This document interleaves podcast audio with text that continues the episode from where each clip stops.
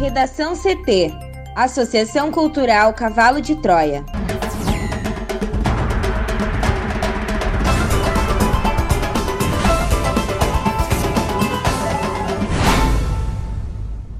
Agora, no Redação CT. A Assembleia aprova o uso de nome afetivo por crianças em processo de adoção. Pacheco lê requerimento da CPI da pandemia e oficializa a criação da comissão no Senado. Ministro do STF dá 30 dias para a Anvisa decidir sobre Sputnik V. Ministério da Saúde informa que 1 milhão e 500 mil pessoas não voltaram para tomar a segunda dose da vacina.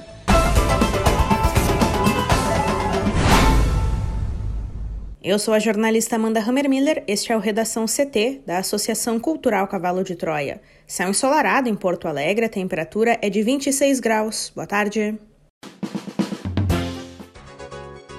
Nesta quarta-feira, o tempo fica firme em quase todo o Rio Grande do Sul.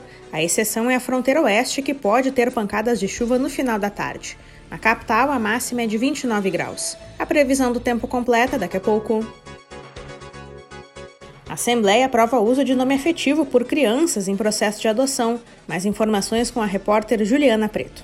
A Assembleia Legislativa aprovou ontem, terça-feira, o uso do nome afetivo das crianças em processo de adoção em creches, escolas, unidades de saúde e instituições da área de cultura e do lazer. O nome afetivo é aquele escolhido pelos pais adotivos.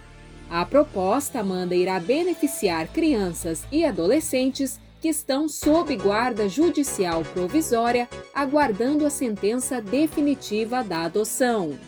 A emenda da deputada Franciane Bayer, do PSB, na qual prevê que a partir dos 12 anos de idade é preciso consentimento do adolescente colhido em audiência para a alteração do nome, também foi aprovada.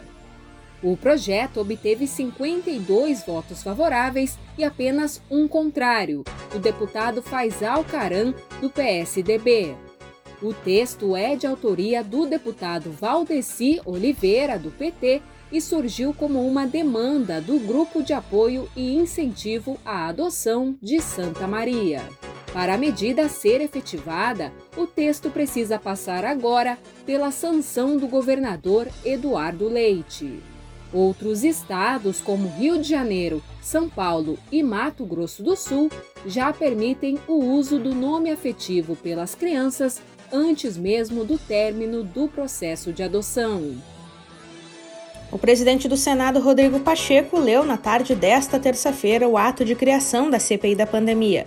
Com a medida, fica autorizada a formação do colegiado destinado a apurar as ações e eventuais omissões do governo federal durante o enfrentamento à Covid-19.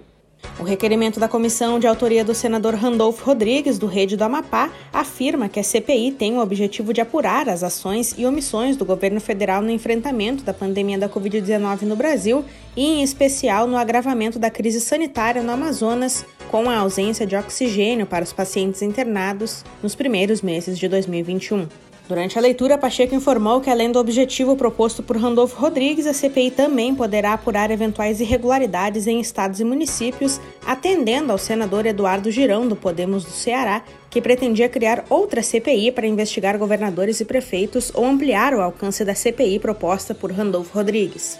O presidente do Senado então unificou as duas propostas em uma única CPI, desde que a investigação de estados e municípios fique limitada somente à fiscalização dos recursos da União repassados aos demais entes federados para as ações de prevenção e combate à pandemia da Covid-19. Essa ampliação do alcance da CPI era defendida por parlamentares governistas e pelo presidente Jair Bolsonaro. A leitura do pedido de criação é uma etapa do rito legislativo para que o requerimento possa ser publicado no Diário Oficial do Senado. Apenas após a conclusão desses procedimentos é que a comissão de inquérito é considerada oficialmente criada.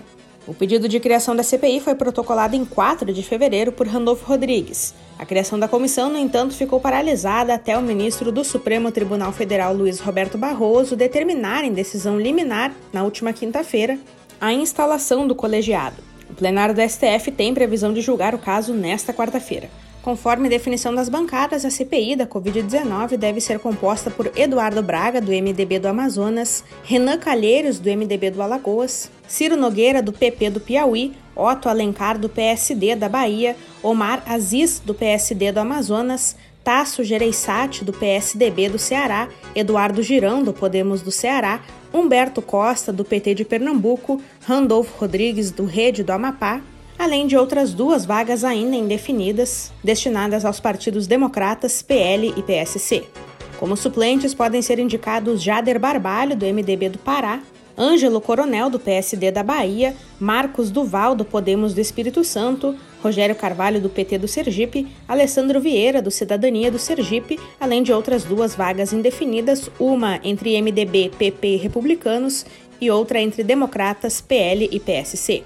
Após a definição dos nomes, a CPI se reunirá para sua instalação com a eleição de presidente e vice-presidente do colegiado e a definição do relator dos trabalhos. O líder do governo no Congresso, senador Eduardo Gomes, do MDB do Tocantins, apresentou uma questão de ordem sobre a segurança sanitária na CPI da pandemia. Segundo ele, a CPI exige a presença dos senadores e não poderia funcionar virtualmente, e para isso os parlamentares, assessores e jornalistas teriam antes de ser imunizados. Pacheco ainda não avaliou a questão de ordem. Na prática, se admitida, ela pode inviabilizar o funcionamento da CPI.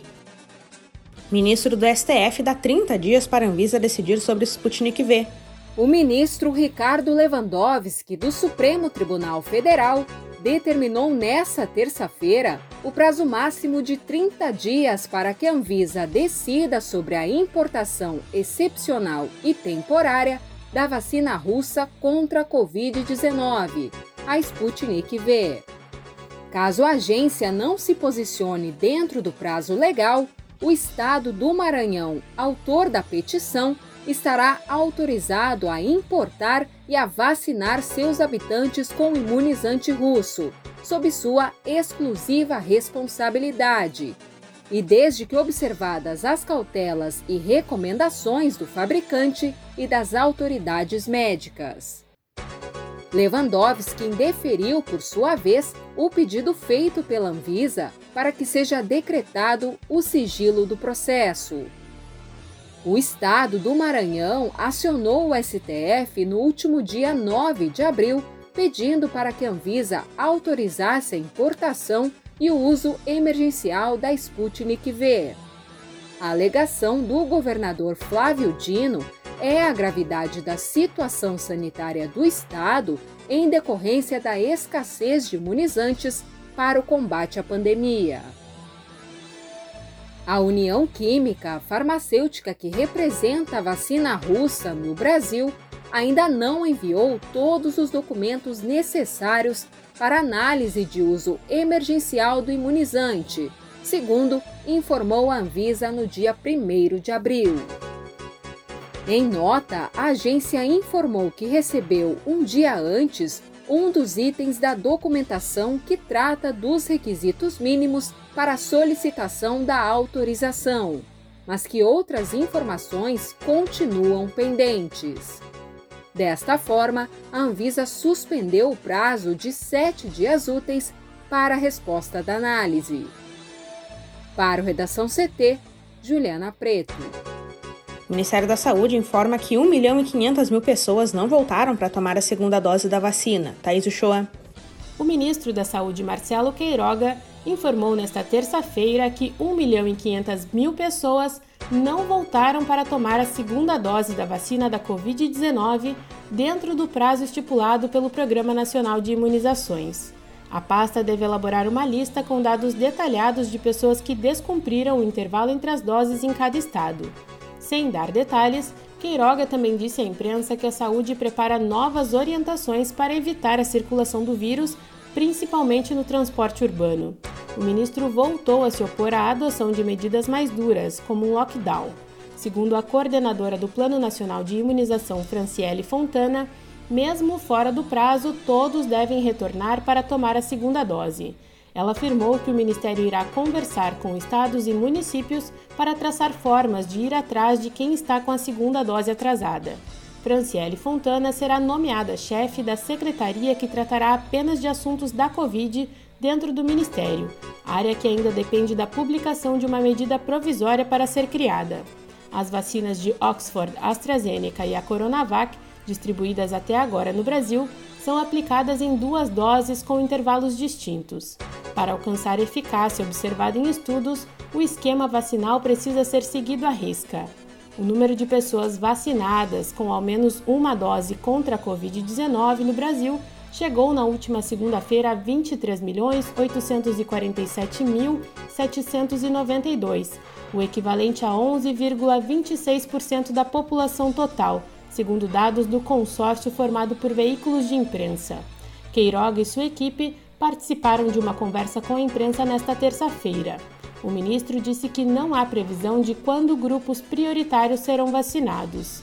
A coordenadora do PNI informou que trabalhadores da limpeza urbana devem ser inseridos na lista de prioridades para vacinação, mas não detalhou qual o tamanho desse grupo e nem em que momento eles devem ser imunizados. O ministro disse que há tratativas para antecipar o envio de doses de vacinas. Há expectativas de que países com ritmo de vacinação mais avançado enviem doses ao Brasil de modelos já contratados pelo Ministério em uma espécie de permuta.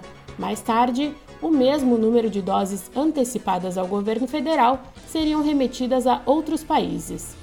Queiroga voltou a afirmar que não irá barrar a discussão sobre facilitar a compra de vacinas pela iniciativa privada, mas mostrou ceticismo sobre as chances de empresários conseguirem as doses em plena disputa global pelo produto. Já Fontana disse que a expectativa do governo é receber 30 milhões de doses da vacina nesse mês dos modelos Coronavac e Oxford AstraZeneca. Ela não detalhou se todas seriam entregues pela Fiocruz e pelo Butantan.